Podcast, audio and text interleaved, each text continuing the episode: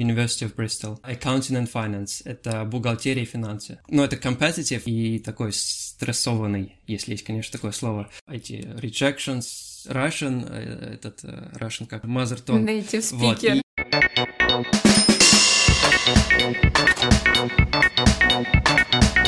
Всем привет! Это подкаст «Плюс-минус деньги». Это история о молодых людях, которые любыми способами пытаются заработать свои первые деньги. А мы, Диана и Полина, параллельно думаем над нашим заработком. И при этом стараемся не повторить ошибки наших гостей, а успешными историями замотивировать себя и вас.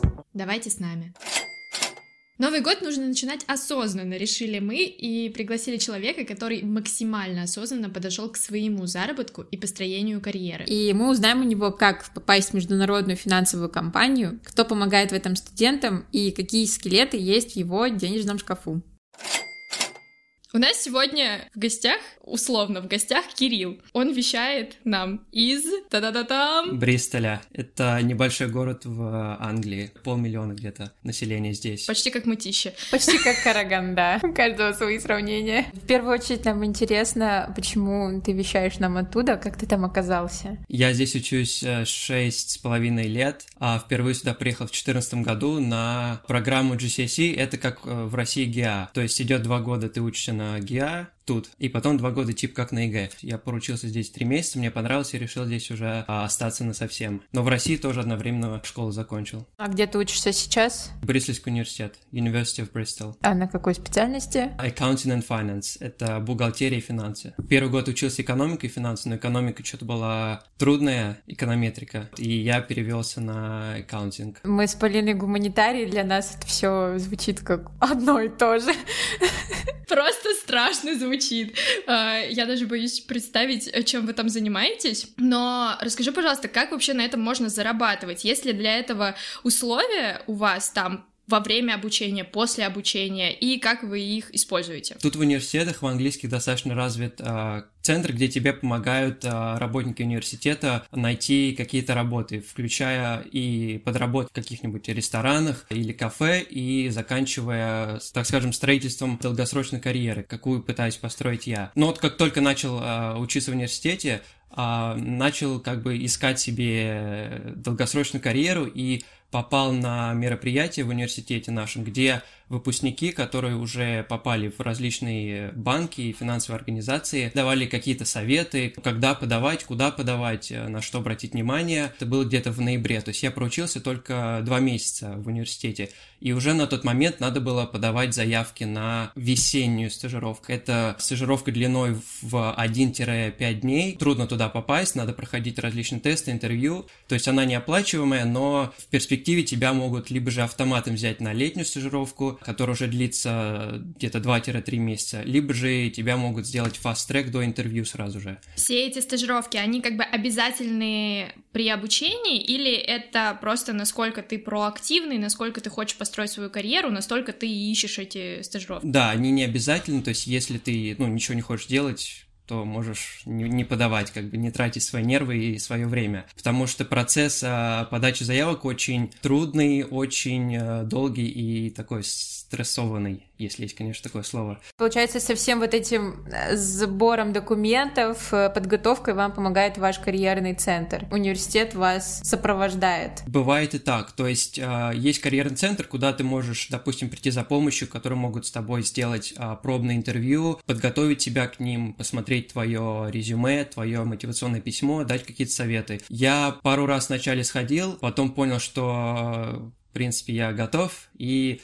уже на втором и на третьем курсе, тут всего три курса на университете, если учишься на бакалавра, уже как бы сам с помощью интернета и каких-то знакомых подавал заявки. За все время, за три года, я подал 120 плюс заявок, потому что очень, ну это competitive, очень э, много людей подают, и берут достаточно маленький процент. И поэтому, если подашь на одну-две в один-два банка, то, ну, скорее всего, тебя не возьмут. Да, жестко у вас борьба там получается. Сколько успешных было из этих? Ну, сколько офферов ты получила в итоге? Один? В первом году я подавал на вот эти осенние стажировки, короткие. Я начал подать поздно, где-то в ноябре. Они проходят в апреле. Вот, я подал заявок 10, а, меня никуда не взяли.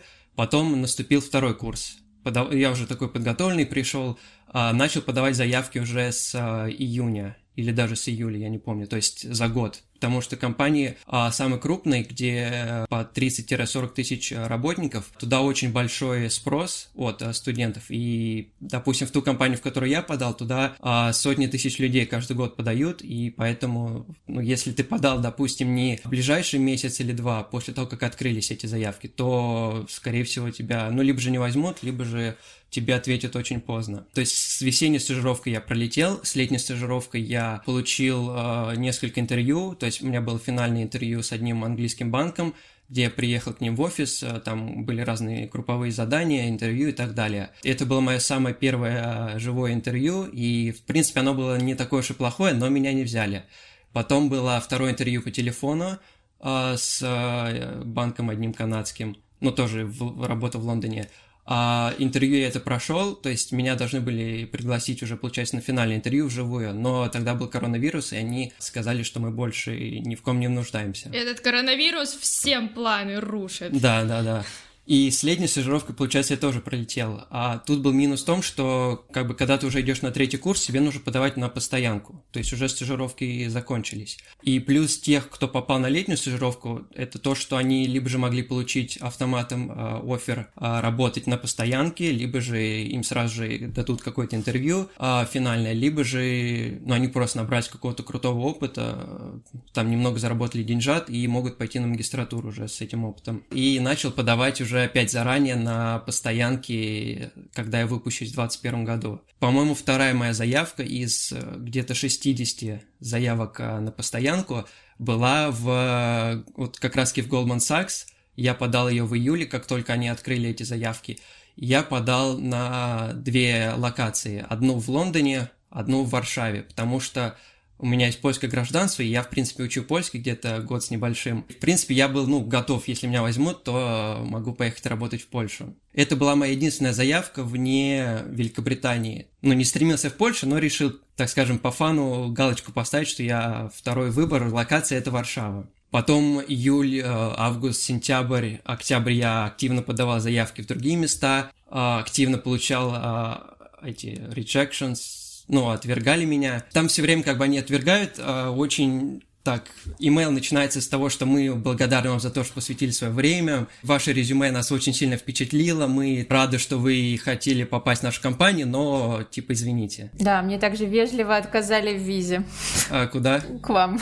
Да, с, с визами строго. Все очень вежливые. И что с Варшавой? В октябре мне приходит отказ э, в Лондон попасть, и спустя неделю мне приходит видеоинтервью приглашение в э, офис в Варшаве. А там, значит, процесс подачи заявок такой. Ты сначала заполняешь заявку, там о своем образовании, о своей карьере, просто о себе, а прикрепляешь свое резюме, возможно, пишешь какое-то мотивационное письмо, а следующий этап это, ну, либо же тебе автоматом дает пройти какой-то тест, там, математический, аналитический, языковой, либо же этот, э, ну, как на IQ-тест, логический. Если ты его проходишь, значит, идет дальше следующий этап, это видеоинтервью. Это не с человеком каким-то по видео ты общаешься, а тебе через какую-то платформу задается какой-то вопрос, либо же в виде текста, либо же а, какое-то видео играет, идет таймер, у тебя есть а, там от 20 до 20 секунд до минуты, ты должен продумать этот ответ, естественно, сидишь в этом в галстучке, в костюме, как будто бы на реальном интервью. Как на ЕГЭ в России на английском. Потом записываешь свой ответ. Дальше обычно идут уже интервью с живыми людьми. Если это компания крупнее, то сначала это будет по телефону интервью, а может быть по какому-то скайпу интервью, а потом тебя уже вызывают а, в офис там пройти какие-то групповые интервью, где вы там что-то можете решать в команде, как бы они смотрят на твой teamwork, твои лидерские качества, и какие-то индивидуальные интервью, где они чисто тебя узнают, подходишь ли ты а, компании, подходишь ли ты на эту позицию. Вот у меня с вот этой именно компанией была аппликация. Первый этап написал я короткое, там 300 слов максимум, а, мотивационное письмо, Потом я ждал с июля до середины октября, пока мне не отказал Лондон, но дали видеоинтервью в Варшаву, записал видеоинтервью для Варшавы. Спустя где-то неделю мне предложили телефонное короткое 15-минутное интервью а, с одним из а, членов вот этого подразделения в банке. И отдел кадров мне дал а, достаточно много различных статей, финансовой отчетности компании, которую надо почитать, чтобы быть в курсе того, чем занимается это подразделение и знать какую-то статистику, там, какие-то факты о банке. Какое подразделение? Корпоративное казначейство. Ты сидишь в сердце банка, управляешь а, рисками, допустим, если банк торгует много, не знаю, в рублях, то есть риск, что рубль а, упадет в своей цене, и банк получит меньше как бы денег в долларовом номинале. Потом э, искать, как профинансировать банк, как со всеми э, регуляциями. Как хорошо, что есть люди, которые это понимают, потому что я вообще ноль. Когда нам сказали, что это связано с консалтингом, я там что-то по линии вообще другое объясняла, типа там, значит, есть политический консалтинг, такой консалтинг. Она такая, так, ну, наверное, да. Тут, по-моему, вообще что-то другое. Для меня консалтинг — это кто-то кого-то консультирует. Мне хватит. Все верно, по сути. Ну, вот на консалтинг я, на самом деле, тоже подавал заявки. Мне было все равно работать, э, не знаю, там, грубо говоря, в России, работать на Сбербанк, на Райфайзенбанк или на ВТБ. Также здесь. Мне было все равно, работаю я на Банк Шотландии, Банк Англии, Банк Канады или же другие банки. Хорошо, когда есть такой выбор.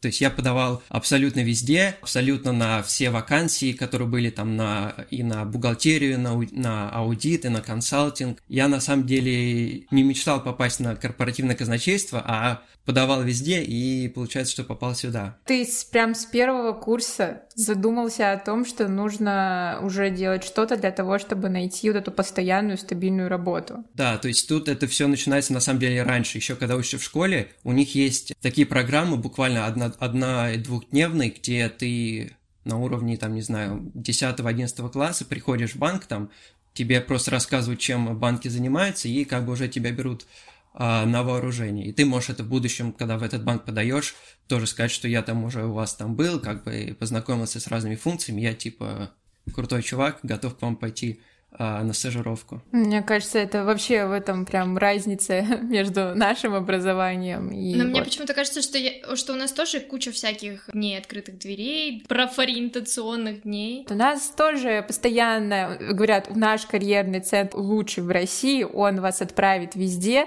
э, в любую точку мира, мы вам поможем с написанием всего, к нам постоянно кто-то приходит, а когда дело реально доходит до того, что тебе нужно искать работу, вот что ты от них получаешь, потому что они такие, ну, ребята, ваши скиллы нужно самостоятельно что-то делать. Студенты за рубежом, они все сами делают. Им никто не помогает. Мы как бы приходим на первый курс, и вот мы с первого по четвертый большинство студентов, мне кажется, 95% они сидят и такие, я не знаю, чем я буду заниматься. А у вас как-то, мне кажется, поосознанней. Получается, конкуренция большая, нужно прилагать много усилий для того, чтобы хоть куда-то попасть. Э, эмоциональное состояние вообще какое? Потерянные люди, наоборот, целеустремленные, знают, чего хотят, не знают. А, но это зависит от человека, потому что кто-то может а, уже сдаться после 10 заявок, кто-то может там 500 заявок подать и продолжать их подавать. То есть я, естественно, был разочарован каждый раз, когда получал а, отказы. То есть я думал, вроде бы университет у меня как бы ну, хороший, там, резюме тоже я там много чего написал, и мотивационное письмо у меня, в принципе, хорошее. Часто тебе отказывают тупо из-за того, что ты прошел тест, забыл указать один из тестов, называется Situational Judgment Test, то есть там смотрят, как ты реагируешь на разные ситуации, то есть тебе дана ситуация, пять возможных э, ответов, как себя повести, ты должен их расставить в порядке убывания, типа, как бы ты себя больше всего, скорее всего, повел, и менее всего, менее, скорее всего, повел. И бывает, что ты думаешь, что вроде бы ну, наверное, нужно так ответить. То есть, ну, точно надо так ответить. А на самом деле банк хочет увидеть, ну, банк или финансовая организация хотят увидеть другое от тебя поведение, и поэтому они тебе, э, ну, отказывают безо всякого фидбэка. Ну, получается, сейчас все хорошо, ты в 21 году заканчиваешь учиться в университете Бристоля и отправляешься покорять Варшаву, правильно? Это твоя Uh, уже да. будет постоянная работа, не просто стажировка, и там ты сможешь работать, ну вот пока тебе нравится, пока ты будешь там выполнять все задачи, правильно? Ну, вообще у меня был еще один этап, о котором я не рассказал, то есть это было еще видео финальное интервью, где у меня было три интервью по полчаса, и на каждом интервью было по два человека. То есть все люди из команды, в которой, если бы я туда попал, ну, я попал, а, с которыми бы я работал. Ну, в основном все мои боссы, то есть американец там был, украинка, француз, поляк, грек, из Индии девушка. Меня на самом деле удивило, что в Варшаве так много людей с разных стран, и что многие из них даже не говорят по-польски, но работают там в Варшаве. То есть, кстати, эта работа, она не требует от меня знания польского языка, то есть все будет там на английском. Вот, у меня было это интервью, я его тоже прошел, Потом еще был один звонок э, с отделом кадров. Мы поговорили тоже о том, готов ли я туда пойти, как я вижу свое будущее. И потом мне уже она позвонила спустя пару дней и предложила э, на них работать. Вот.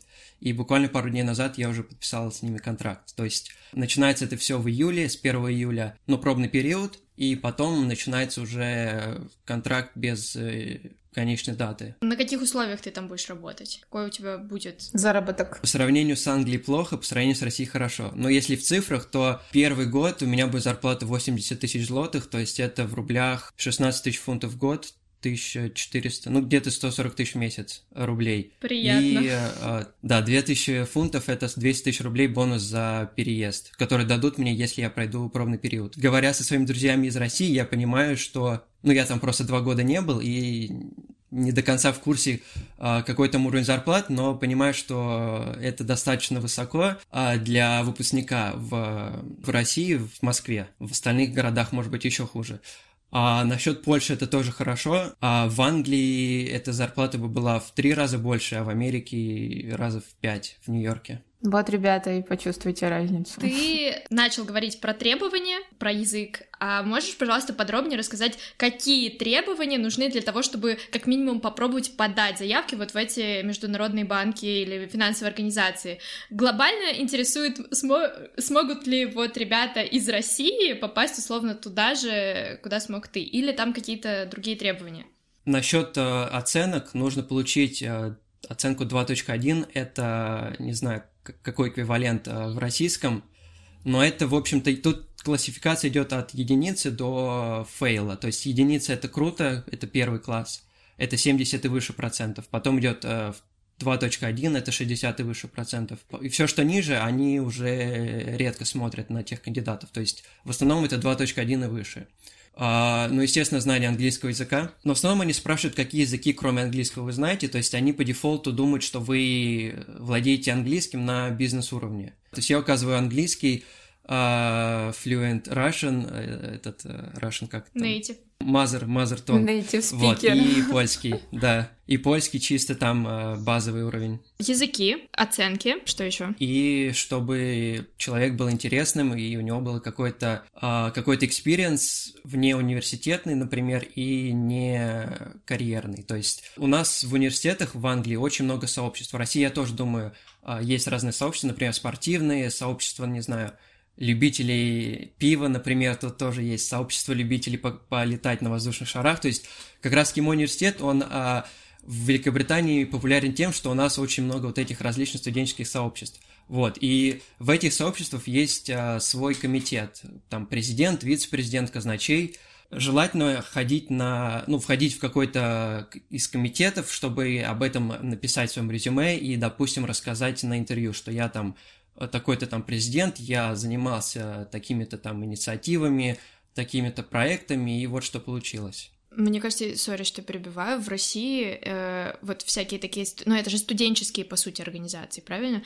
В России на студенческие движухи уже практически не смотрят, но важны какие-то реальные скиллы, реальный э, ну, опыт. Это же и есть твои скиллы. В том-то и дело, что... Я не знаю, как у тебя, но у нас это как раз-таки и говорят, типа, когда вы пишете свое резюме, вы указываете, типа, вот этот клуб, это мое вот это увлечение, я туда ходил, я там проявлял себя вот так, вот так. Конечно, наверное, это, это от сферы зависит, но вот в медиасфере в России, мне кажется, если ты придешь и скажешь, что, ну, я вот в студенческой газете работал, ну, такое, покажи конкретные кейсы, покажи конкретные навыки, и желательно, чтобы это уже не было с припиской студенческий, чтобы это было что-то покруче, а еще лучше свои проекты покажи готовые, с хорошими цифрами, тогда тебе двери открыты. А насчет какого-то предыдущего опыта работы, а если это летняя стажировка, весенняя стажировка или какой-то короткий опыт работы, то они а, естественно, очень сильно помогут, но у меня никакого такого опыта не было. Ну, вернее, как был, но он был в 2015 году, то есть 5 лет назад, когда я 5, 5 э, дней сидел а, в Customer Service э, вместе с тетенькой и тупо смотрел, как она там с клиентами говорит им, не знаю, если у вас там проблема с этим, то вам нужно там то-то, то-то сделать. То есть это мне особо ничего не дало, но в резюме там можно это все красиво расписать и на интервью рассказать. То есть тут важно еще себя преподать. То есть, допустим, если ты, ну вот как ты сказала, в студенческой газете что-то там написал. То есть если как бы сказать, что я там что-то написал, естественно, но им это не понравится. И надо это как-то красиво там преподнести. То есть я там написал такую-то статью, там о том-то таком-то, не знаю, там затронул таким-то, да, затронул такие проблемы, ее там где-то опубликовали, может быть. В общем, надо уметь себя продавать, как и везде, собственно. А может быть, ты мог бы с нами поделиться тем резюме, который ты написал, может быть, и мотивационное письмо, чтобы мы в телеграм-канал потом выложили, и чтобы ребята, возможно, которые хотят пройти по подобному тебе пути, хотя бы ориентировались на то, а, какие варианты работают. Это было бы прям круто, мне кажется, и полезно для многих. Да, да, хорошо. Спасибо.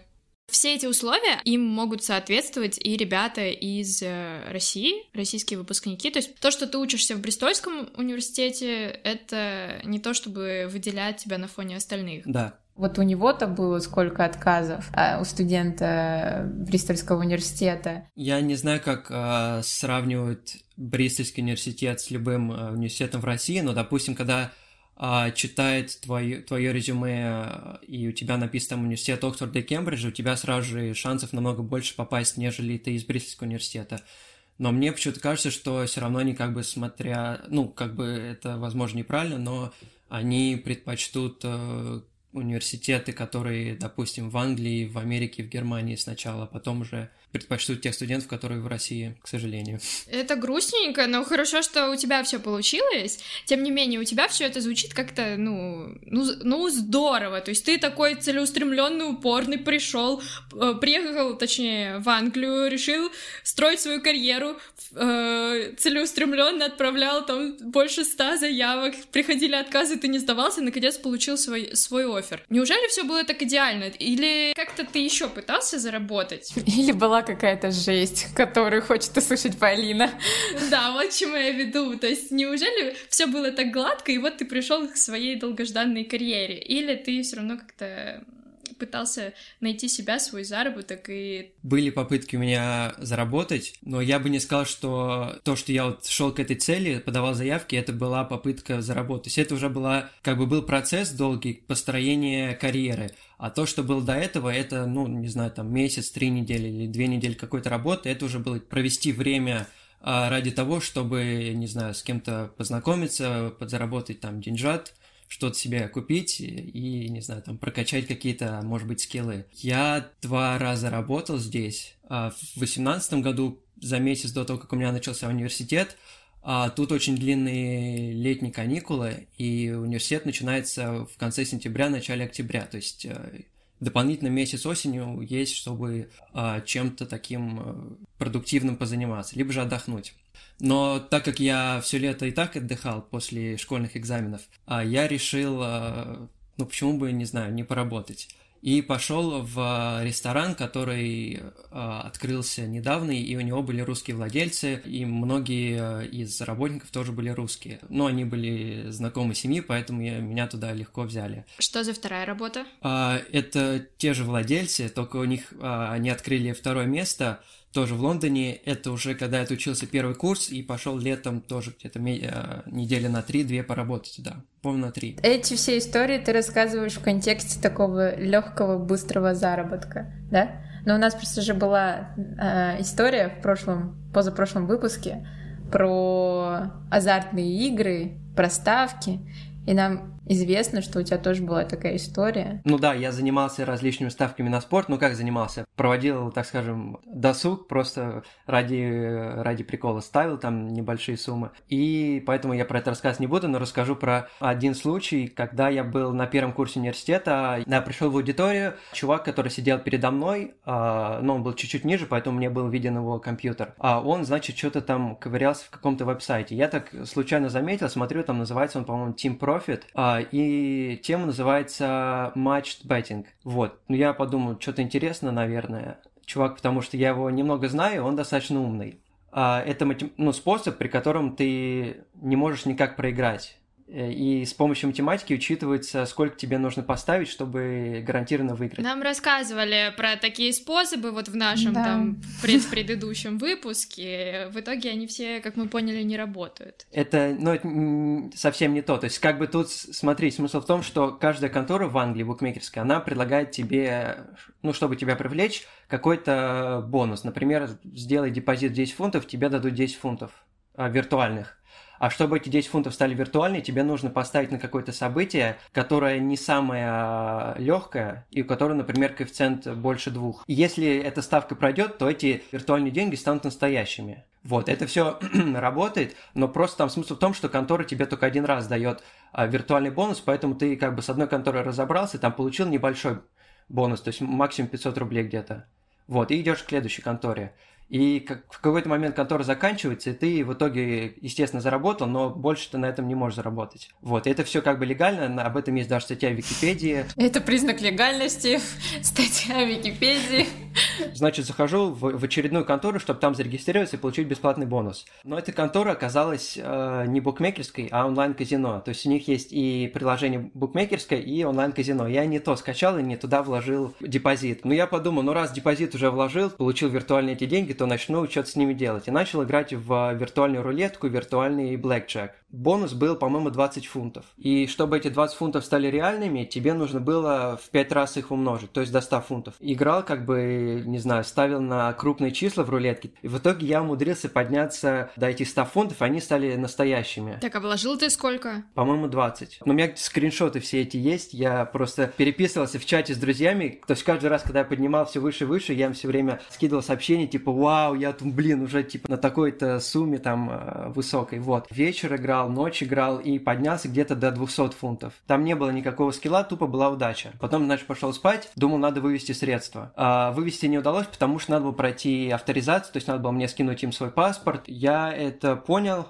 когда не смог вывести средства, и послал им э, скан своего паспорта и там, может быть, еще что-то надо. Наступило утро, я продолжил играть, потому что меня не авторизировали, играл, играл, поднялся до 320. И уже понимаю, что, типа, ну, надо выходить. Они все никак не авторизируют меня. 320 фунтов — это сколько на русские? 32 тысячи рублей. Для России это такой выигрыш большой бабл. Как они все придумали. Ну, да. То есть я уже там э, представил сейчас себе, вот это, может быть, куплю, вот это себе куплю. То есть уже там шопинг лист составил. Эту авторизацию специально долго проводили, чтобы Да, я думаю, больше, это у них специ... ну, так специально сделано, чтобы ты как можно дольше играл и в конечном итоге проиграл. Психология, они все продумали придумали эти техники. Но... Вот. И ну, в да. какой-то момент я начал понемногу проигрывать. Там, допустим, потерял 100 э, фунтов, то есть вместо 320 стало у меня 220. И я понял, что ну, мне неохота тратить свое время и опять как бы а, сидеть часами и понемножку подниматься вверх. И я стал ставить большие ставки, чтобы, ну, по-быстрому подняться. То есть ставлю 50, и в итоге проигрываю 50. И так я опустился до нуля, понял, что все, в трубу улетело.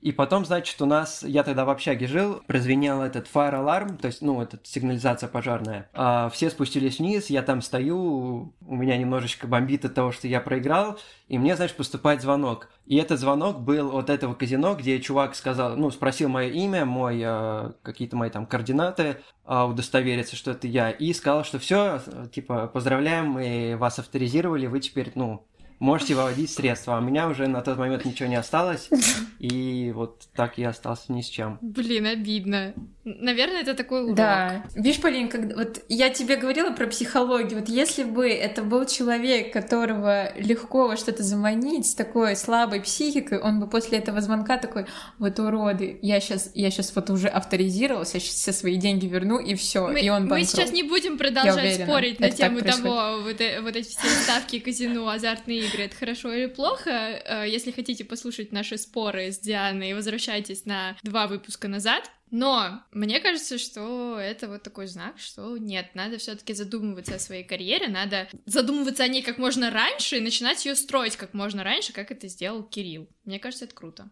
Но тут как бы мне, я бы сказал, немного повезло, ну как немного, сильно повезло, потому что мне, ну, создали такое условие, такие, что мне не надо было, допустим, тратить свое свободное время, чтобы искать там, не знаю, заработок какой-то, или же у меня там не было каких-то таких времяпровождений, которые бы меня могли отвлекать от учебы, от э, моей позиции в комитетах и так далее. То есть у меня было достаточно времени, чтобы подготовиться ко всем интервью, написать хорошо свое резюме, как бы изучить компанию и так далее. Может быть, у кого-то, если столько времени нету, им приходится э, зарабатывать и одновременно строить какую-то карьеру на будущее, то им может быть труднее. И слышишь, это реально колоссальная разница в том, что человек говорит строить карьеру на будущее. У нас никто так не говорит, ни один студент. Вообще никогда я такого не слышала, чтобы кто-то учится и такой, я учусь, я не подрабатываю. То есть, ну, мне кажется, у нас в основном шеймят за это, если ты не подрабатываешь и или там не пытаешься как-то дополнительно что-то делать.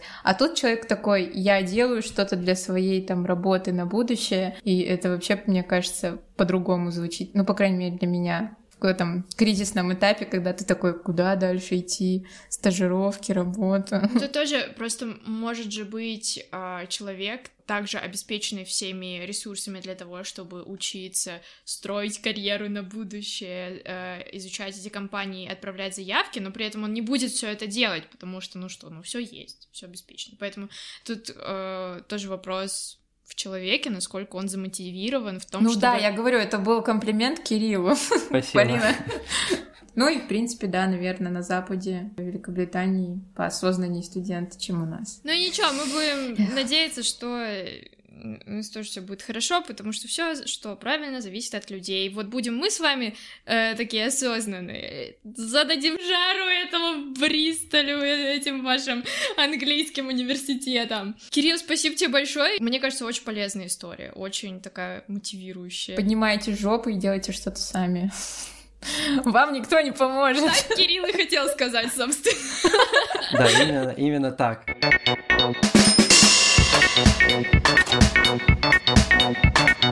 Это наш первый выпуск э, в 2021 году. Мы уверены, что вы уже думаете, как можно подзаработать, чтобы исполнить все свои планы на этот год. Мы так точно будем стараться вам в этом помочь. Кирилл, мне кажется, молодец. А, надеемся, что не только у него, но и у всех получится не просто найти какие-то разовые способы подзаработать, но и организовать себе крутой карьерный рост. Мы вот тоже хотим себе крутой рост, в том числе для подкаста, а в этом нам поможете вы. Выбирайте удобную для вас площадку, слушайте, оставляйте комментарии, лайки, звездочки и все, все что угодно. А еще не забывайте подписываться на наш телеграм-канал, мы там веселимся. И скинем туда резюме и мотивационное письмо Кирилла, которое обеспечило ему место в международной компании. Копировать их и использовать дословно, естественно, нельзя. Но можно посмотреть в качестве примера и забабахать свое огненное резюме. Удачи вам и пока-пока!